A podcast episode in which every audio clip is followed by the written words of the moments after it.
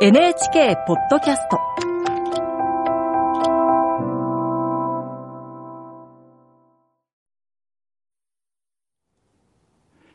こんばんは、作家の高橋源一郎です。今から55年前、1968年の6月26日のことでした。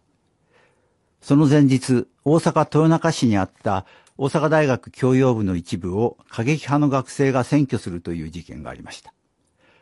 当時アメリカによるベトナム戦争に反対する運動、ベトナム反戦運動が世界中で起こっていました。その選挙は、すぐ近くの大阪国際空港が米軍のためにも使われていることに反対して、空港へデモをするための一環として行われたのでした。そしてその日、午前中からデモが行われるという阪急ホタルガ駅池周辺はデモを見るために大群衆が集まっていました。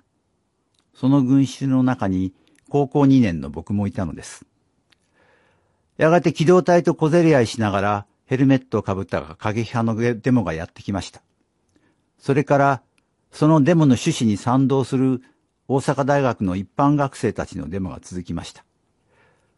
歩道をびっしり埋めた大勢の野じ馬や観衆たちと一緒に通り過ぎるデモ隊をぼんやり眺めていると、一緒に見に来ていた友人の N 君が不意に小さな声で僕にこう言いました。さあ行こうか。そして僕の腕をそっと掴むと、歩道からデモ隊のいる車道に進み入ったのです。その瞬間を忘れたことはありません。多感な高校2年の僕は、社会問題に深い関心を抱き、たくさんの本を読み、社会や政治や世界に関する知識を雑多に仕入れていました。ベトナム反戦運動についての意見もありました。何かをたくさん知っているとも思っていました。でも、僕は事件を見に来ただけで参加するつもりはなかったのです。だから N 君に引っ張られて道路に踏み出した時に感じたのは未知の恐怖でした。その壁を越えてしまったらもう二度と元の世界に戻れないかもしれない。そんな本能的な恐怖だったのです。気がつくと僕は生まれて初めてのデモの中にいました。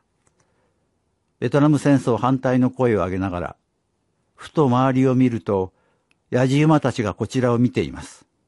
それもまた生まれて初めて見る風景でした。人々に興味津々の視線で眺められるのは。ああ、さっきまで僕もあの群衆の中の一人だったのだ。17歳の僕はあの時、生まれて初めて壁を越えたのです。その中にいれば、いい子であると思われている壁。社会や親や常識が期待している僕と、本当の僕との間の壁。それを越えたら、生半可な知識が一つも通用しない壁を。